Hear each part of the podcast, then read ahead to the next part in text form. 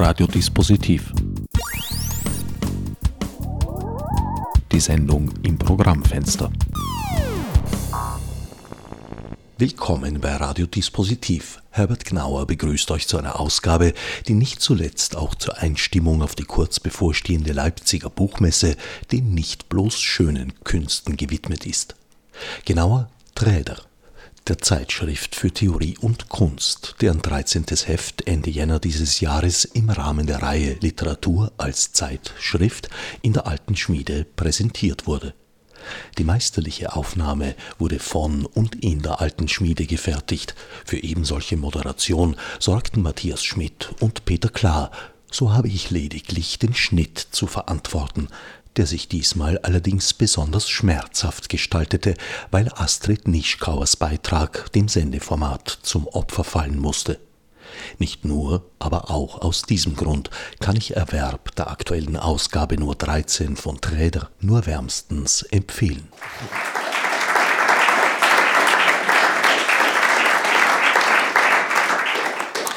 Ja, vielen Dank für die freundliche Vorstellung und vor allem auch für die Einladung, dass wir heute das Heft und nicht nur die eine Ausgabe, sondern auch das ganze Zeitschriftenprojekt vorstellen können.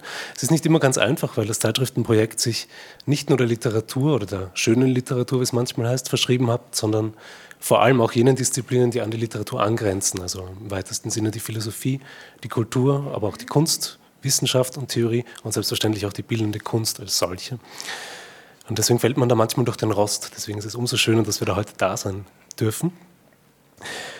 Und das bringt mich auch genau zu der programmatischen Ausrichtung von der Zeitschrift oder worum es bei Tredere eigentlich für uns von Anfang an ging. 2009 gegründet, gemeinsam mit Alexander Sprung, den ich heute auch schon hier gesehen habe, was mich sehr freut, hatten wir von Anfang an vor, genau diese Grenzbereiche, also diese Randbezirke der Literatur hin zu anderen Disziplinen, transdisziplinäre Themenstellungen in der Zeitschrift zu verhandeln und damit vor allem auch Themen aufgreifen zu können, die nicht genuin literarisch, aber auch eben in den anderen Feldern nicht genuin zu Hause sind, sondern eben genau unsere Wahrnehmung ein bisschen auf die Probe stellen, ein wenig verrücken und uns dadurch eben auch ganz andere Blickwinkel auf alltägliche Phänomene gewähren, wenn wir sie abseits von unseren Wahrnehmungs-, Denk- und Sprechroutinen wahrnehmen. Mit so einem erweiterten Literaturbegriff haben wir auch einen Titel gesucht und gefunden im Ausdruck Tredere, der meistens ein großes Fragezeichen produziert. Den haben wir natürlich geklaut. Es ist ein Zitat von einem Aufsatztitel von Robert Musil. 1926 hat er nämlich eine kleine Erzählung geschrieben, wo es ihm genau darum ging, so einen verfremdenden Blick auf vermeintlich bekannte und allzu bekannte Umstände und Relationen zu werfen. Und er schlägt darin vor, dass man eigentlich nur ein Fernrohr zu nehmen braucht und dieses Fernrohr auf diese alltäglichen Gegenstände richten kann, um diese ein bisschen zu verfremden und damit schon wieder ganz andere Blickwinkel auf diese Verhältnisse werfen kann. Also ein Träder wäre der alte Ausdruck für ein Fernrohr. Trädere meint dann schon ein Imperativ. Schau doch da durch, nimm doch dieses Träder zur Hand.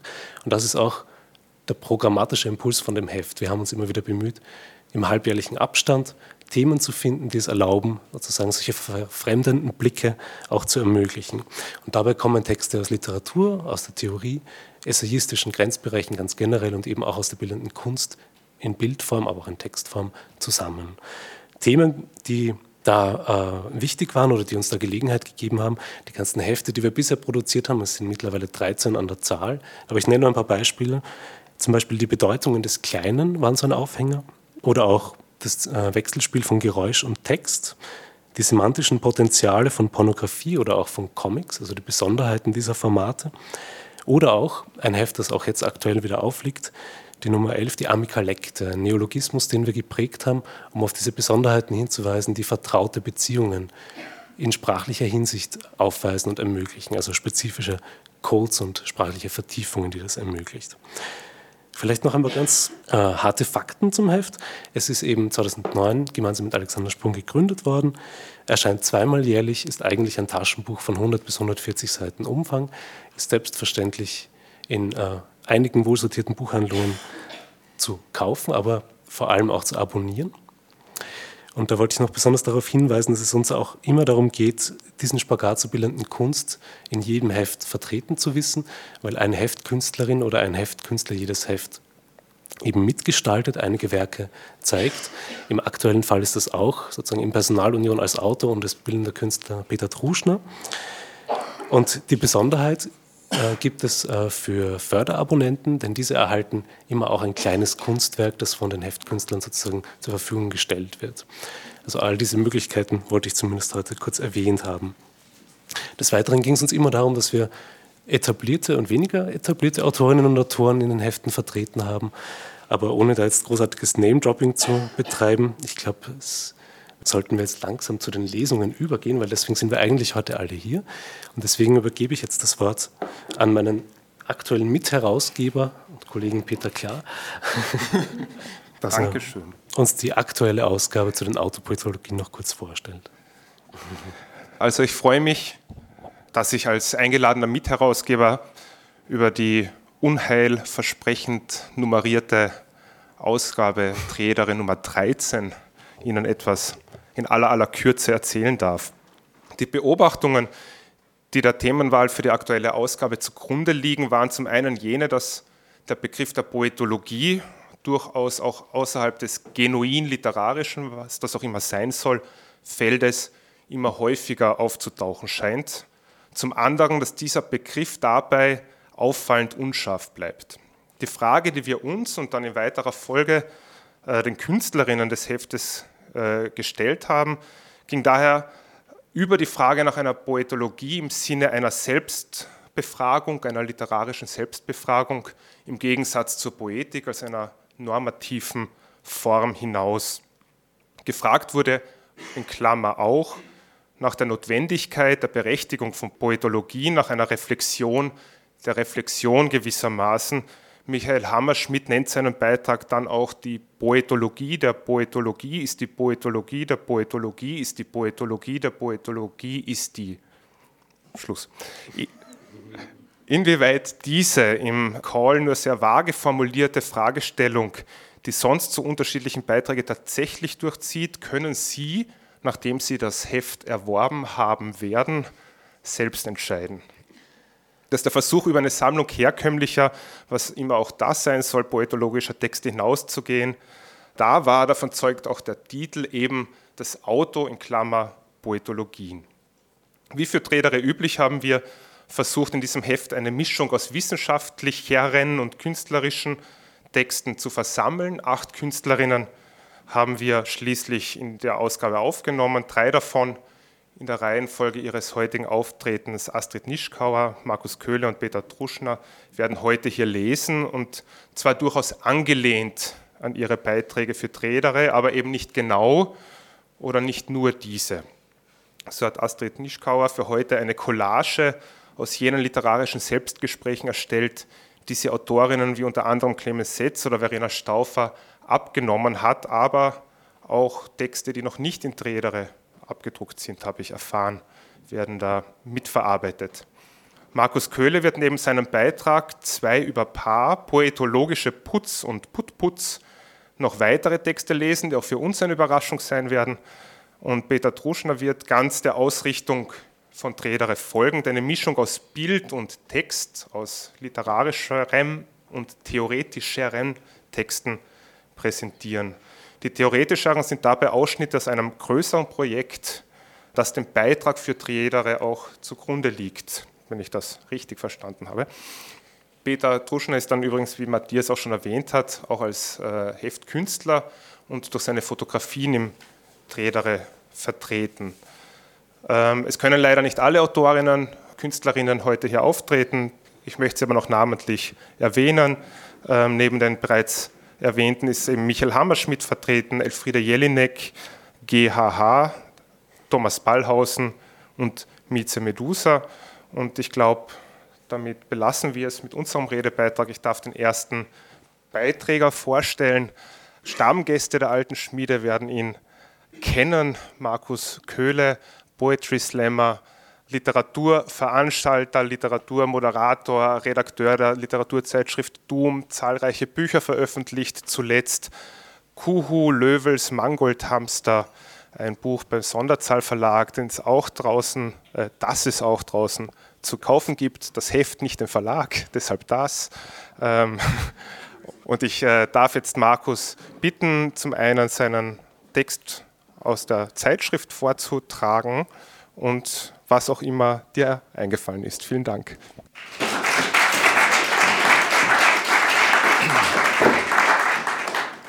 Ja, schönen guten Abend. Äh, herzlichen Dank, Matthias Schmidt, Peter Klar und Alte Schmiede für die Einladung. Es ist mir eine besondere Freude und Ehre, zu diesem Thema Beiträge zu liefern. Zum einen und zum ersten der Text aus dem Heft und dann noch zwei weitere mit unterschiedlichen Zugängen zum Thema. Zwei über Paar, poetologische Patz und Putputz. Beginnbar zum Wohl des ersten Satzes. Kein Eingangsklinkenputzen, kein meterdicker Dank, kein haushoher Kniefall, kein Mord, kein Eingeständnis, schlechterdings nichts weiter. Dann ein Zitat. In einer Rezension von Peter Handkes Buch Ein Jahr aus der Nacht gesprochen, las ich den von Handke geträumten Satz, eingesperrt in einem Teufel aus Glas war ich, schreibt Katrin Bassing in Ein Gedicht ist wie eine Taschenlampe zum Einschalten im Volltext 2 2015. Dann eine Behauptung. Handke kann damit nur Derridas klar gemeint haben. Dann eine Aneignung. Eingesperrt in ein Club-Sandwich aus Disteln war ich. Eingesperrt in eine Marillenmarmelade aus Blut war ich. Eingesperrt in ein Küken aus Braunschweig war ich und so konnte es nicht weitergehen. Ich stand auf, stand gut, wollte aber viel mehr verstanden werden. Dann Erneut ein Zitat, diesmal mit Frage. Für wen schreibt man, wer billigt oder lehnt ab? Für wen diese Gabe, die niemals präsent, präsent wird, fragt Derrida in klar.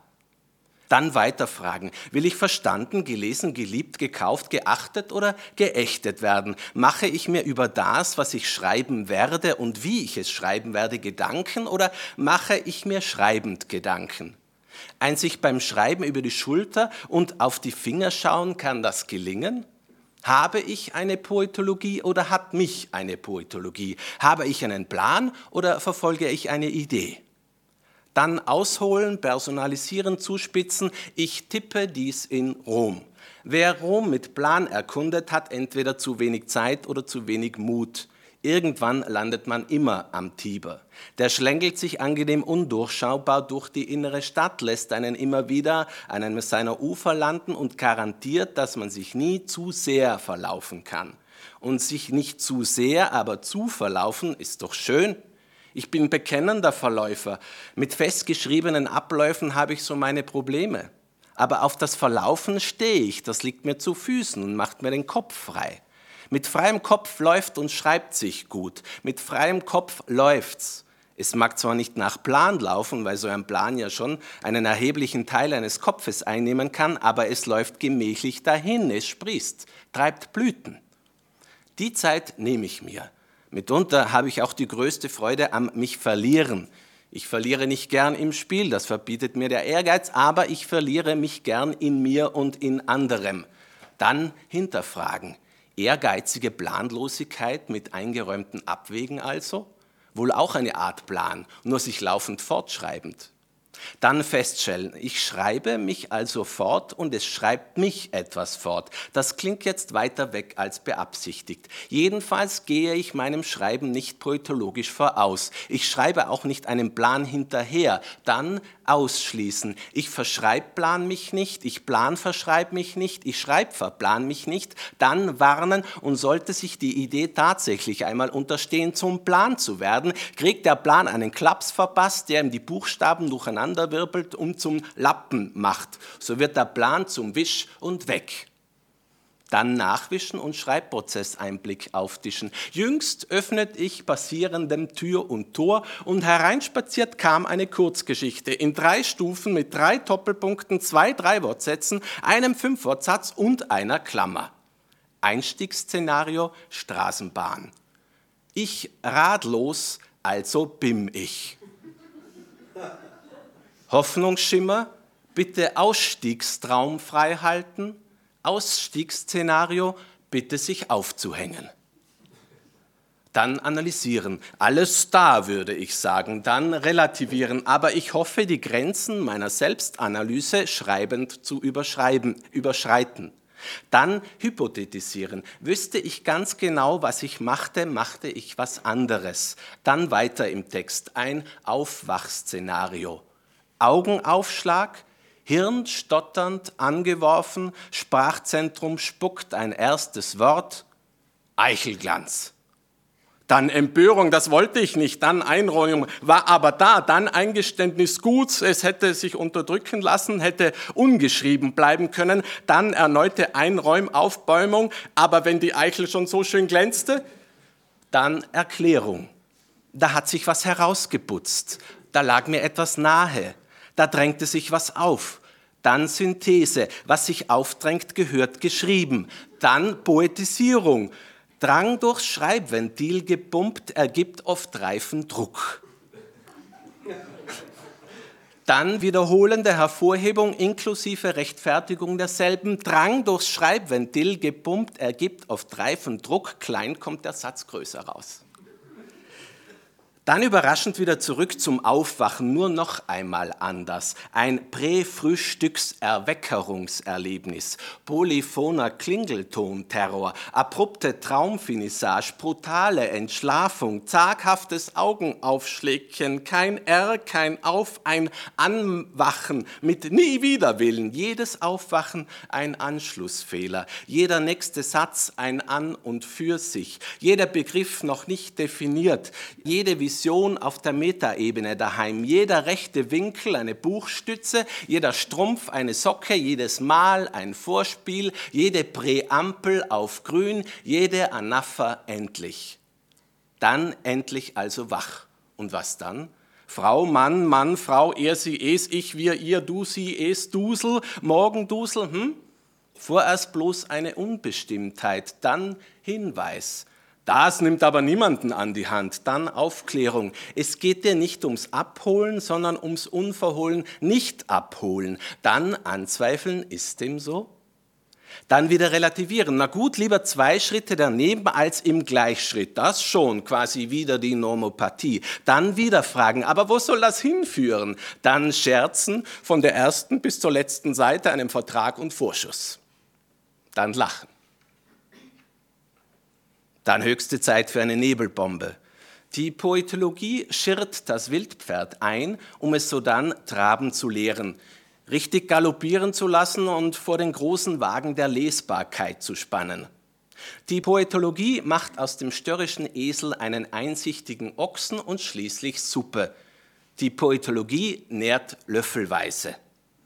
Dann wieder ernst werden, Zusammenfassung und Erleuchtung. Ja, es braucht Poetologien zur Bewusstmachung der eigenen Arbeitsweise. Es braucht Poetologien, um an der eigenen Arbeitsweise arbeiten zu können. Es braucht eine Beschäftigung mit dem eigenen Schreiben auf der Metaebene, um sich der Hauptsächlichkeiten klarer zu werden und um neue Wege, diese zu beschreiben, beschreiten, finden zu können. Dann im Text bereits eingeführtes wieder aufnehmen. Bitte überlassen Sie Ihren poetologischen Stehsatz jenen, die ihn nötiger brauchen. Bitte sich an der poetologischen Auseinandersetzung festzuhalten, dann vermittels eines schönen Schlusssatzes aussteigen. Das Nutzgefälle einer poetologischen Beschäftigung wirft das Staunkraftwerk und den Poesiegenerator gleichermaßen an und bringt die Schreibturbine mit neuen Schwung auf Touren. Dann ab an die Zitierpaar.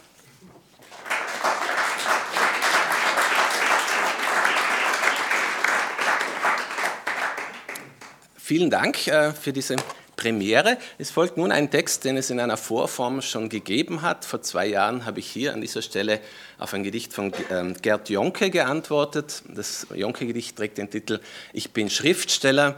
Meine Antwort damals äh, trug den Titel Ich will Sprachinstallateur werden.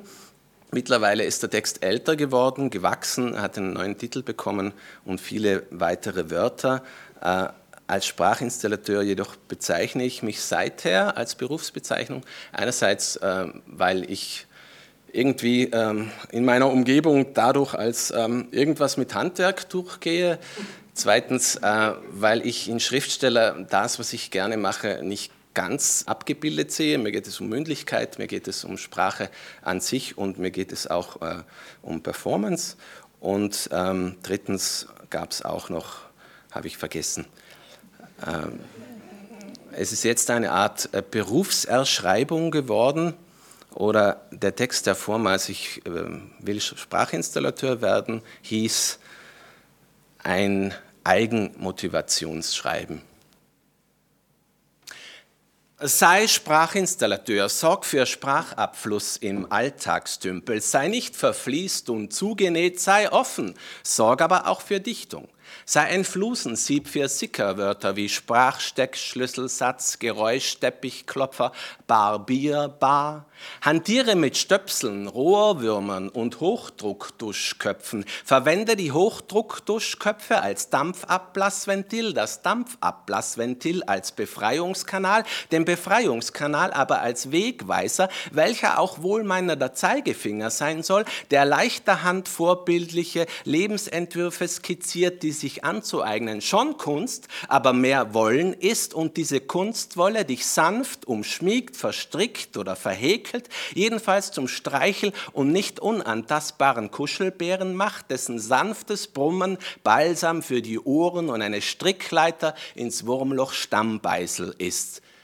An die Budel dieses permanenten Zwielichtraums knipst dich hin und wieder, weg und ab und zu sei auch Sprachinstaller, la la la la la la Tör, sei das Sprachrohr deiner selbst. Schau nicht in die Röhre, röhre nicht, aber sei ganz Rohr, sei offen für alles Verstopfte. Ja, ihr um die Jugendarbeit bemühten Katholiken, Jungschar ist auch nur ein Anagramm von Jungarsch. Sei ein Stopfer, sei Sauglöckner und Rohrreinigungsspiralist. Verwende die Rohrreinigungsspirale als Decksgartenberegner, den Decksgartenberegner als Druckregulierungsapparatur, die Druckregulierungsapparatur aber als Klobesen, der auch die zur Einsicht gebündelte Lebensraumorientierungskompassnadel sein soll, der du GPS bedenken und planlos folgen kannst und die dir überdies als Ausschlagsmesser der geneigten Gefühlswelt entgegenkommt, die sich erstreckt von himmelschreiend Regenbogenbunt bis abgrundtief untergriffig Schlamm versaut, die aber auch für Brückenschläge in alle Richtungen sorgt, als Ausdrucksverstärker dient, um Verstocktes aufs Tapet zu bringen und deinen Haaren immer wieder neue Schlüsse heranzieht, die dich selten verdursten lassen. Ja, mein Freund, trinken ist eine Möglichkeit, das anzuzapfen, was in einem quält. Trinken kann zum Sprudeln führen. Nur, wenn man eine Flasche schüttelt, dann sprudelt sie auch über über morgen, über heute, über jetzt sei Sprachinstallateur. Sei nicht flach, sondern Rohrzange, Zangel, Züngel, zisch, zisch, zisch, zisch, zisch, zisch dich zügellos in alle Gullis. Dein Metier sei der Bodensatz, der Quatsch, der das Brackwasser steigen lässt. Nein, mein Freund, Borg es ist kein Ausleihimperativ sondern der Name des Autors, der über die Bibliothek von Babel geschrieben hat. Sumpftrockenlegung sei dein Programm, Nasszellenforschergeist dein Antrieb. Wenn schon, mein Freund, dann ist es Zeit für anarchisch-revolutionär prekäre Fürbitten. Krankes System, rechne mit uns. Kranke Kasse, versichere dich unser. Leitsysteme, schleicht euch. Sei der Pümpler der konsumverschlammten Überflussgesellschaft. Stößel den Siphon frei vom Gegenwartsmatsch, von besonderen baulichen Maßnahmen, von situationselastischen Populismus, von inländerfreundlichen Analogkäse, von humanitären Rückführungen, von rechten Aschermittwochsreden, von, von, von, verwende den Gegenwartsmatsch als Gedankensprungbrett, das Gedankensprungbrett als Schlupfwinkel, den Schlupfwinkel aber als Gradmesser, der sowohl existenziell ausschlaggebend als auch scharf sein, Verhältnisse zuspitzen und auf den Punkt bringen kann, ohne dabei darauf zu vergessen, dass Humor ein nützlicher Waschlappen ist, Ohren ordentlich durchzuputzen, dass in der Moral nur ein großes M vor dem hauptsächlich darin steckenden Oral steht und mit der Mündlichkeit und Schluckbarkeit des Dargebrachten all das Aufgebaute fällt. Am Fallstrick dieser Erkenntnis schwing dich ohne Netz vorbei an den Hintertüren des Augenblicks in luftige Höhen, um den Ausblick zu genießen. Und mit einem fröhlichen Lytratri, Literatur, Insta, la, la, la, la, la, la, Tür auf den Lippen schließlich zum Ende zu kommen.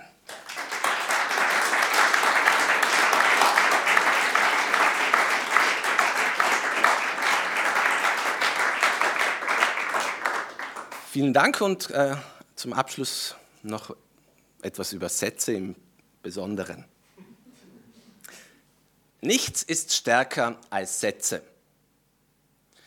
Die Niedertracht ist die Sonntagskleidung der Dorfkaiser, ist ein provinzkritischer Satz. Er ist Skilehrer und der Gemeindebohrer ist ein heftiger Satz, der viel über die Qualitäten des Ers aussagt. Sie ließ ihn gewähren, er hieß sie gebären, ist ein Satz, der fast schon ein Gedicht ist, das den Titel Wunschkind tragen könnte. Harmonie ist eine Mogelpackung für die ganze Familie, ist ein diskussionswürdiger familienskeptischer Satz. Hey, Kopfnickautomat, bist doch kein Wackeldackel, schalt mal das Hirn ein, nicht immer nur den Nacken ist ein aggressiver Satz und man möchte wohl weder dem Sprecher noch dem Angesprochenen samstags um 12 beim Bäcker die letzte Semmel wegkaufen. Meine Herren, Rassel alarmt ist ein verstörender Satz, der aber das Gefahrgefühl ganz gut transportiert. Saumseligkeit ist der Seestern im Meer der vergessenen Wörter, ist ein romantisch-poetischer Satz. Der Literaturbetrübssinn hat mich müde gemacht ist ein schrecklich wahrer Satz. Zitrone dich kann ich nicht gucken ist einfach ein schöner Satz und jeder schöne Satz ist ein Schatz. Ja, billige Reime kann man sich auch mal leisten und jedes neue Wort stimmt, ist richtig, wichtig und dichtig, so schlüpfen die Worte wie Küken. Zum Beispiel Küchen, denn ein Kuchen kommt selten allein. Kuchen wird in Küchen gemacht. Macht man mehrere davon, so macht man Küchen in Küchen. Küchen können durch nichts ersetzt werden, denn das Nichts lässt sich nicht ersetzen. Das Nichts lässt sich, wenn schon, denn ersatzen, also in einen Satz verpacken, unterheben, bebuttern, glasieren und aufbacken zu wohlfeilen Nichtsnapfküchen mit schwarzen Löchern in der Mitte, die alles, auch das Nichts ansaugen, auffressen, schlucken. Das Nichts ist ein Google-Hupf. Nein, das Nichts sind alle Google-Hupfe dieser Welt, die in diesem Augenblick gebacken, gegessen, verdaut werden. Das Nichts lässt sich also schwer festmachen. Das Nichts ist etwas permanent Gestaltwandelndes. Die Zufülle des Nichts ist ein Strudel. Die Zufülle ist weit entfernt vom Zufall und hat auch nur am Rande mit Stopfmaterial zu tun. Die Zufülle des Nichts ist die Denke und die Denke das Wesen des Nichts. Der Rest des Nichts ist die Überbleibe. Die Überbleibe ist ein Hyperraum in Schwebe. Die Überbleibe erschließt sich einem schwerlich, aber einmal erreicht ist sie wahrlich ein Geborgenheitshort. Allein Geborgenheit ist bloß geborgte Gemütlichkeit, kein Fest, kein Nest, nur fast. Die Überbleibe ist ein fixer, wenngleich auch im Nichtigkeitswert schwankender Koeffizient der philosophischen Schlüpfrigkeit des Nichts. Gemessen wird das Nichts übrigens in Metaebenen. Die Metaebenen kreuzen sich vielleicht in der Unendlichkeit, nein, nicht des Alls, des Nichts natürlich. Natürlich kann man so nicht ernsthaft über Nichts sprechen, aber man kann es immerhin versuchen. Auch muss man das alles nicht verstehen, aber man kann es immerhin zur Kenntnis nehmen und überhaupt, was zwischen den Zeilen steht, ist auch nur Durchschuss. Die Philosophie von Unsinn und Verwirrung zu bereinigen ist übrigens Wittgensteins Hauptanliegen, denn, Zitat, die meisten Sätze und Fragen, welche über philosophische Dinge geschrieben worden sind, sind nicht falsch, sondern unsinnig. Wir können daher Fragen dieser Art überhaupt nicht beantworten, sondern nur ihre Unsinnigkeit feststellen. Die meisten Fragen und Sätze der Philosophen beruhen darauf, dass wir unsere Sprachlogik nicht verstehen. Ach, nichts ist stärker als Sätze, vor allem letzte, wie zum Beispiel dieser. Dichtung ist das Bier so trinken, dass man es immer erst getrunken haben wird. Vielen Dank.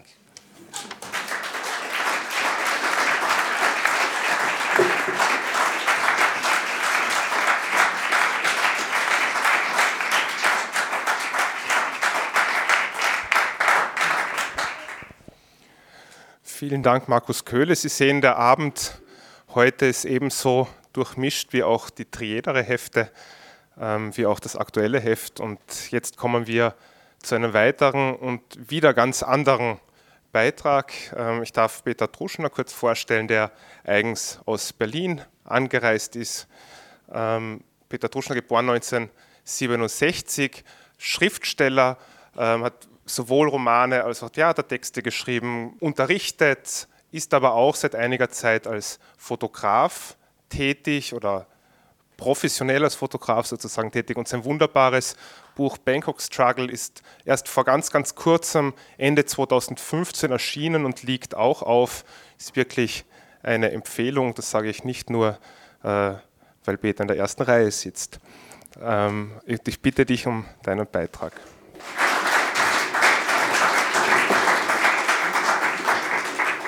Ein paar Worte zu dieser Lesung. Äh, die Lesung ist ähm, mehrere Facetten. Auf der einen Seite ähm, lese ich aus dem Text, der in der Zeitschrift Redere veröffentlicht wurde. Ähm, es ist ein theoretischer Text, ein Teil aus meinem ähm, Seminaren, äh, so mein, quasi mein, mein, mein Kerntext, durch den alle meine Studierenden durch müssen, wenn, wenn wir dann zu gelingenden Workshops und Ausstellungen zusammenschreiten. Äh, es heißt die Reise, die niemals endet und behandelt Themen wie den Raum, die Zeit, die Fremdheit, das Subjekt, den Punkt, das Bild, die Bewegung. Die Texte nähern sich davon, dass, wie der Peter schon gesagt hat, ich eben sehr viel äh, in den verschiedensten Künsten unterwegs war oder bin. Ja, also ich, wie gesagt, schreibe fürs Theater und für die Oper. Ich fotografiere, ich lehre an der Universität, aber ich habe früher auch sehr viele Workshops gemacht, Performance-Workshops Workshops mit äh, Schauspielstudenten an der Hochschule für Ernst Busch in Berlin, war selber Regieassistent äh, und habe selber auch schon Regie geführt. Und aus all dem heraus hat sich mehr oder weniger ein interdisziplinäres und weites Feld sich zu öffnen begonnen. Für der Zeit aufgebrochen bin ich als Romanschriftsteller vor ja, 12, ähm, 13 Jahren und jetzt mehr oder weniger auf diesem weiten Feld, auf diesem Gelände, das die Kunst für mich darstellt, angekommen. Und heute gibt es eine Lesung die aus Texten aus meinem jetzt gerade veröffentlichten Buch Bangkok Struggle besteht. Die Texte sind wiederum von einer Theatertextfläche äh, zum Teil entnommen, die es bei der Aufführung gibt. Teilweise sind es Reiseberichte und eben dann auch die Fotografien und hinzu eben noch der theoretische Text. Es ist das erste Mal, dass ich das als Konglomerat heute lese. Es ist so quasi für mich eine Art Generalprobe, weil es wird eine, eine relativ große Veranstaltung in Berlin geben. Da gibt es quasi die, die Long Version dessen. Und das heißt, ich teste jetzt an Ihnen Ihnen aus, wie dieses In und Mit und Durcheinander funktioniert. Der Text heißt Ortung, Raum. Der Raum ist nach Einstein alleiniger Träger der Realität, weil alle anderen Größen wie Zeit oder Masse nur Bestimmungsmomente des Raums sind, der daher nie leer sein kann. Heidegger, der Raum ist weder im Subjekt noch ist die Welt im Raum. Das Dasein ist in einem ursprünglichen Sinn räumlich. Der Raum zeigt sich als a priori. Vom Woher zum Wohin des Menschen ereignet sich eine Art körperlicher und geistiger Landnahme, deren wichtigster Moment wohl die Domestikation von Zeit und Raum ist. Leroy Guhan schreibt, die menschliche Tatsache par excellence ist vielleicht weniger die Schöpfung des Werkzeugs als die Domestikation von Zeit und Raum. Das heißt die Schöpfung einer menschlichen Zeit und eines menschlichen Raums, wobei die Integration in einen konkreten Raum und eine konkrete Zeit allen Lebewesen gleich ist. Diese symbolische Domestikation führt auch zum Übergang von der natürlichen Rhythmik der Jahreszeiten, der Tage, und der zu Fuß zu bewältigenden Distanzen zu einer neuen Rhythmik, deren Regelmäßigkeit durch das symbolische Netz des Kalenders, der Uhr und der Längenmaße bestimmt wird. Die Wahrnehmung der umgebenden Welt erfolgt dabei auf zwei Wegen. Der eine ist dem Wesen nach dynamisch und besteht darin, den Raum zu durchqueren und dabei von ihm Kenntnis zu nehmen. Der andere Weg ist dem Wesen nach statisch und gestattet es, um sich herum die aufeinanderfolgenden Kreise anzuordnen, die sich bis an die Grenze des Unbekannten erstrecken. Der erste Weg gibt das Bild der Welt als Strecke wieder, die man zurücklegt oder die es zurückzulegen gilt. Der zweite integriert das Bild in die Setzungen von Himmel und Erde, die am Horizont zusammenlaufen. Beide Modi sind verschieden verteilt, bei allen Lebewesen vorhanden. Beim Menschen sind beide eng mit dem Gesichtssinn verbunden. Deleuze, Guattari wiederum unterscheiden zwischen dem glatten Raum dem Raum des Nomaden, und dem gekerbten Raum, dem Raum des Sesshaften. Im gekerbten Raum werden Linien und Bahnen tendenziell Punkten untergeordnet. Man geht von einem Punkt zum nächsten. Im glatten Raum sind die Punkte der Bahn untergeordnet. Der glatte Raum ist eher ein Affektraum, als ein Raum von Eigenschaften, eher ein intensiver als ein extensiver Raum, ein Raum der Entfernungen und nicht der Maßeinheiten. Die Wahrnehmung besteht hier eher aus Symptomen und Einschätzungen als aus Maßeinheiten und Besitztümern. Deshalb wird der glatte Raum von Intensitäten besetzt, von taktilen und klanglichen Kräften und Qualitäten, wie in der Steppe, in der Wüste oder im ewigen Eis, das Krachen des Eises, der Gesang des Windes und des Sandes. Jeder Tag birgt die Gefahr, schon in aller Früh zu resignieren. Das Süßeste kehrt sich manchmal ins Bitterste. Und ich wünschte mir, es gäbe einen Tee gegen das Wissen von der Welt, wie es einen gegen Schlaflosigkeit gibt oder gegen Husten. Wo, woher, wohin? es stellt sich immer die Frage nach dem Wo. Die Antwort darauf stellt die Grundlage für alle weiteren Fragen dar. Die Frage nach dem Ursprung, dem Anfang von etwas, dem Leben, der Neigung, dem Projekt. Ein Woher, das unweigerlich zum Wohin führt, zum Ziel, zum Sinn, zum Schicksal. Beide Fragen verkörpern das Bedürfnis nach einer Heidegger Ortung des fragenden Ich in der Welt. Der Mythos des Orts ist auch der Ort des Mythos. Ich gehe hinaus in die Bibel, schreibt Kees Notebohm, und trifft dort auf Fossilien aus Sprache, Fossilien aus Gesten. Wie Walter Benjamin entdeckt er nicht nur geronnenes Leben im Versteinerten, sondern betrachtet Lebendiges, als ob es längst vergangen, geradezu urgeschichtlich wäre. Adorno, das Ephemere wird dem Denken mythisch. Freud hat vom Körper der Mutter gesagt, es gebe keinen anderen Ort, von dem sich mit ebenso großer Gewissheit sagen ließe, man sei schon dort gewesen. Ort der Orte nennt ihn Lys Irrigere. Nichts wie weg. Doch wozu von einer Ferne träumen, wenn ich mir selbst fern genug bin? So fern wie ich kann kein Land, kein Ufer sein. Die Nichtigkeit bedrückt mich nicht, die Vergänglichkeit schon gar nicht. Wenn etwas von hinten an mich heranträte und mir zuflüsterte, geh hinaus, leg dich auf den nackten Asphalt und stirb wie ein Hund, es wäre im Großen und Ganzen in Ordnung für mich. Über mir der eiserne Himmel, unter mir die Seufzer der Erde. Der Weg ist das Ziel. Eine Behauptung, die recht beliebt ist bei Menschen, die schon irgendwo angekommen sind und die diesem Umstand zu viel oder zu wenig Bedeutung beimessen. Reisen bedeutet immer auch die Konfrontation mit Grundsätzlichem. Nehme ich teil oder bleibe ich für mich? Gehe ich auf Nummer sicher oder setze ich mich aus? Und was sagt es über mich aus? Dass ich mich von den Tempeln und Pagoden ab und den Vierteln zuwende, in denen der Gestank menschlicher Fäkalien und toter Tiere den Weg vom Abwasserkanal in meine Nase findet. Ort. Ein Ort ist eine für den Moment bestehende, jedoch vergängliche Konstellation fester Größen, Ausdehnung, Richtung, Geschwindigkeit. Bourdieu in einem Raum oder an einem Ort existieren heißt sich unterscheiden, unterschiedlich sein. Sich unterscheiden und etwas bedeuten ist dasselbe. Ein Unterscheidungsmerkmal wird dabei nur dann zum sichtbaren relevanten Unterschied, wenn es von jemand wahrgenommen wird, der in der Lage ist, einen Unterschied zu machen. Schauplatz.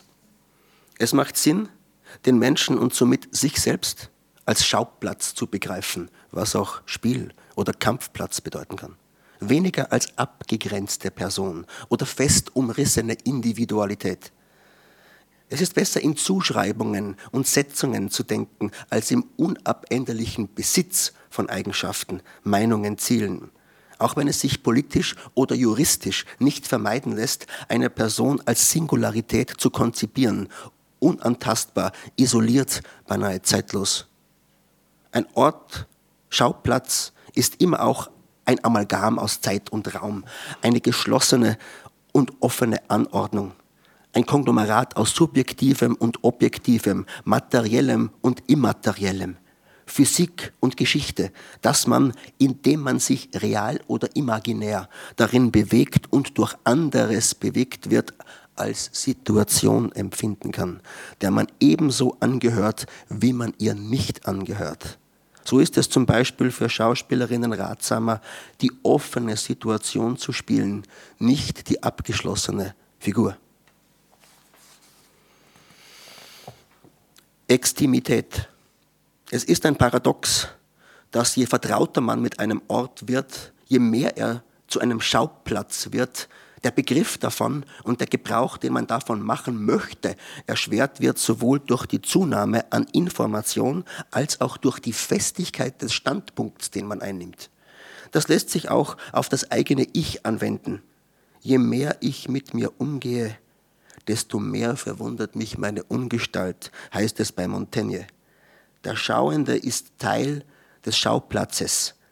Lacan nannte diese besondere räumliche Verschränkung Extimität, da sich Intimes und Externes verschränken.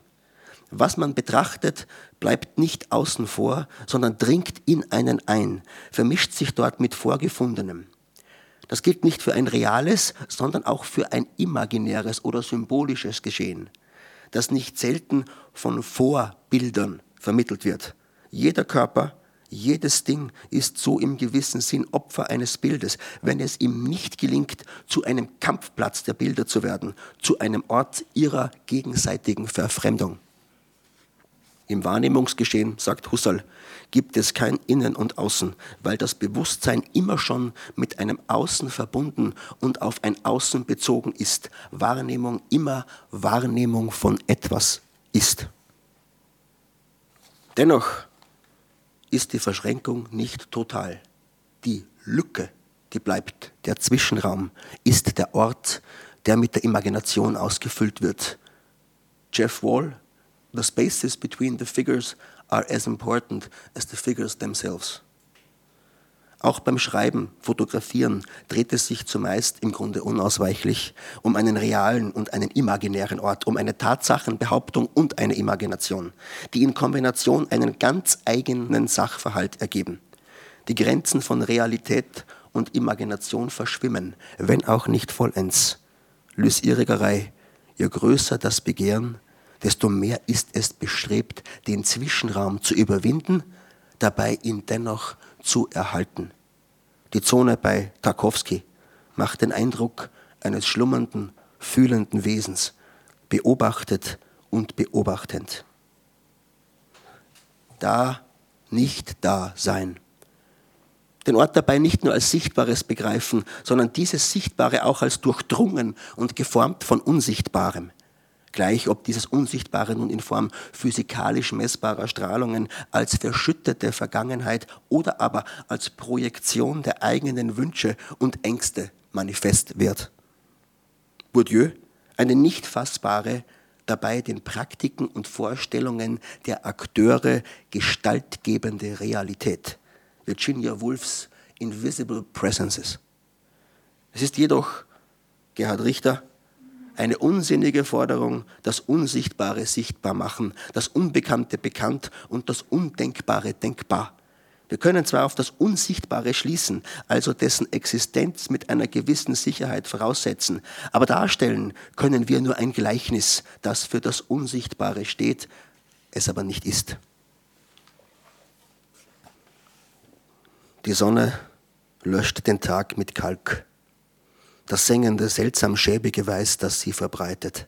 Eine blinkende Klinge, denkt man, aber stumpf. Kein glatter, sauberer Schnitt.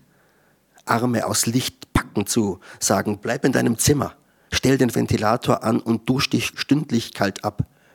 Vernunft ist die Videoüberwachung, die man auf dem Grundstück seiner Gewohnheiten installiert. Weg damit! Stattdessen die staubigen Straßen, Touristen, die ihrem Stalltrieb frönen und in Tuk-Tuks dem nächsten Tempel entgegendämmern. Essen auf der Straße ist in Bangkok ein Exzess, als könnte man Zeit und Raum in Mangos, Chili und Fisch verwandeln, sie in den Mund stopfen und mit den Zähnen zermalmen. Der allgemeine Appetit scheint dabei kein Ende zu finden, so dass der Tag wie eine große, von Arbeit und Schlaf unterbrochene Mahlzeit wirkt. In den Hinterhöfen der Klongs wird unter anderem der Nachschub für die Garküchen von Chinatown oder Sukhumvit vorbereitet. In den frühen Morgenstunden wird der in Kühlboxen aufbewahrte Fisch mit Motorrollern oder zu Fuß herbeigeschafft. Für 50 Cent die Stunde werden die Fische in zwölf Stunden Schichten in den dunklen, engen Hütten in geradezu maschineller Geschwindigkeit geköpft und ausgenommen. Die Eingeweide werden auf eine Plastikplane geworfen und bleiben bei 35 Grad im Schatten den ganzen Tag liegen. Der Fisch- und Blutgestank dringt wie etwas Lebendiges durch Luft- und Speiseröhre ein. Die Arbeiter lachen, während man mit Brechreiz zu kämpfen hat und bieten einen Schluck Thai-Whisky als Gegenmittel an. Spätabends wird der ganze Raum mit einer ätzenden weißen Lauge ausgespült, die nach einer Mischung aus Kobragift und Jasmin riecht und auf der Haut brennt. Punkt. Bezugspunkt. Ort ohne Ort und zugleich Ort aller Orte. Durch den festen Punkt wird die Darstellung diskursiv und der Diskurs wird darstellbar, schreibt Michel Serres. Aber Reduktion ist nichts anderes, als etwas auf den Punkt zu bringen, sagt Wittgenstein.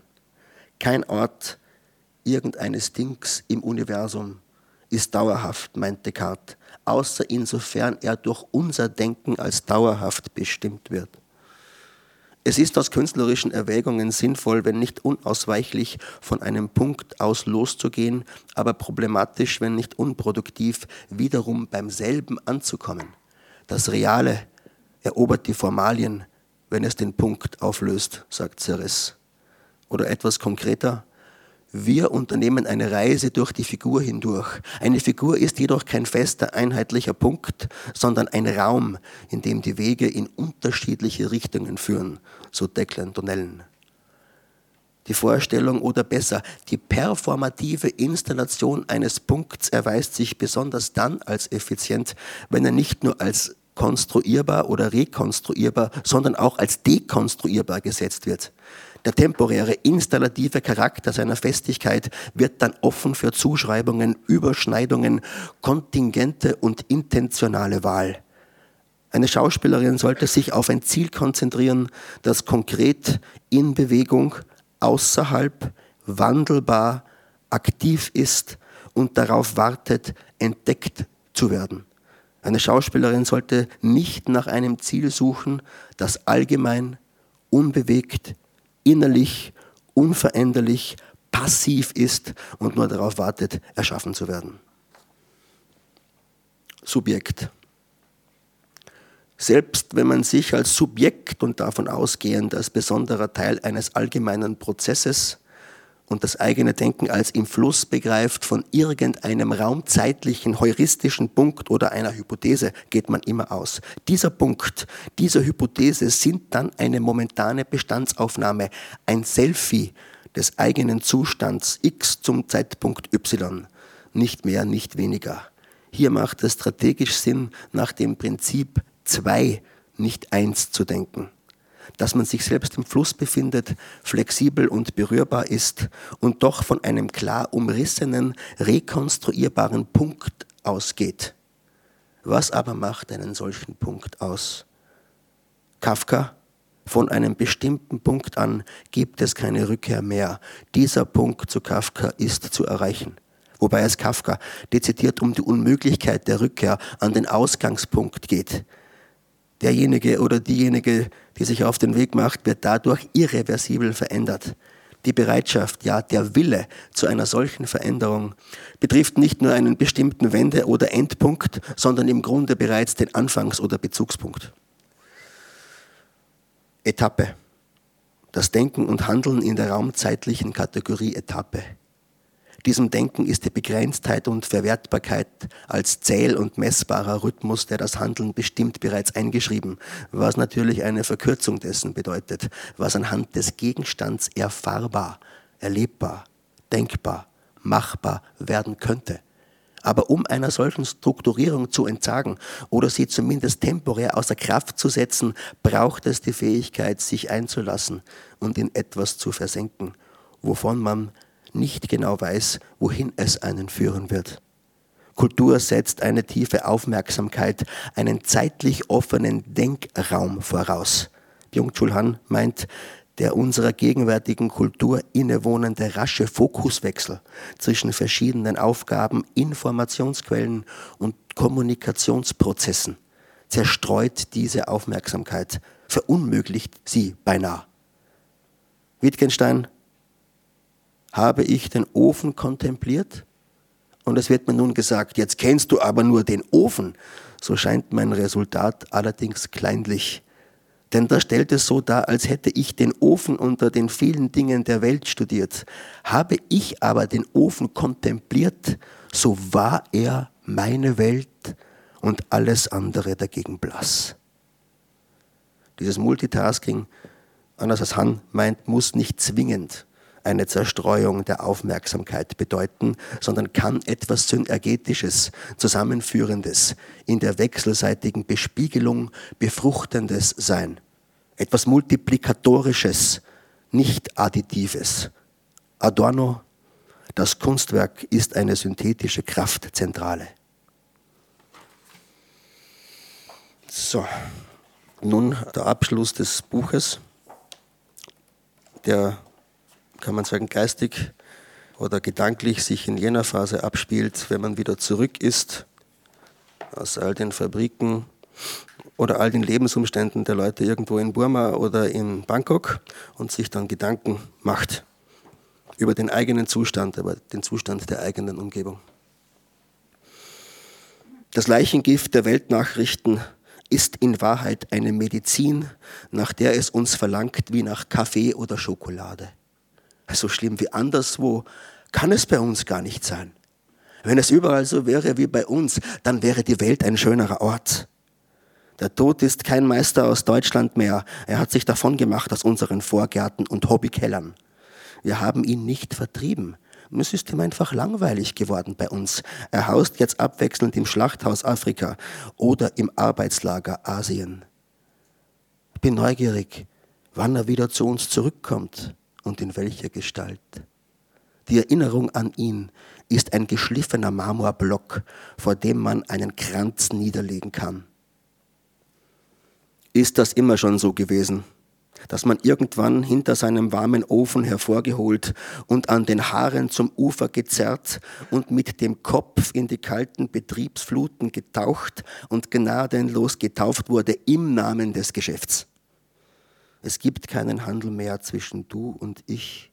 Jeder symbolische Tausch ist ein kleiner Tod, ein Wucher aufs Ende, in den wir alle ohne jede Ausnahme verstrickt sind.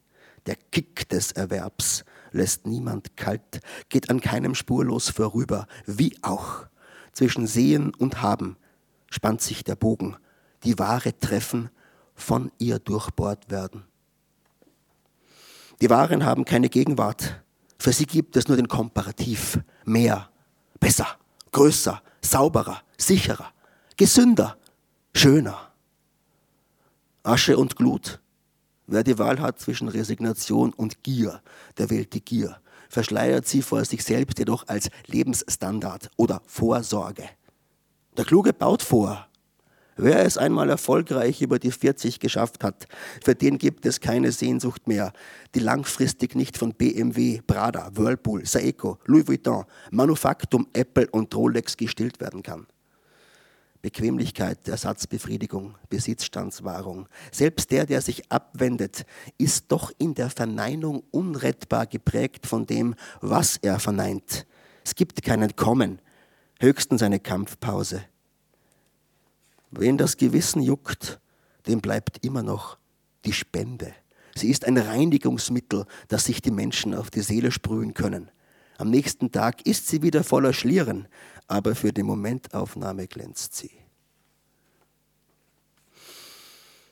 Meine Mutter trocknet, nein, schrubbt und poliert ihre Hände. Selbst wenn man etwas auspackt, nachdem man es sich gerade gekauft hat, ist es zwar unbenutzt, jedoch voller Keime. Das mindert ein bisschen die Freude, meint meine Mutter, dass alles Neue bereits hoffnungslos kontaminiert ist, schmutzig, krank, letztlich nur gemacht, um zu vergehen. Danke.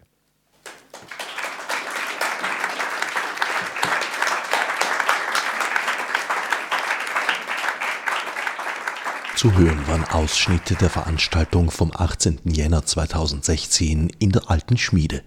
Markus Köhle und Peter Truschner trugen vor, Matthias Schmidt und Peter Klar moderierten den Abend.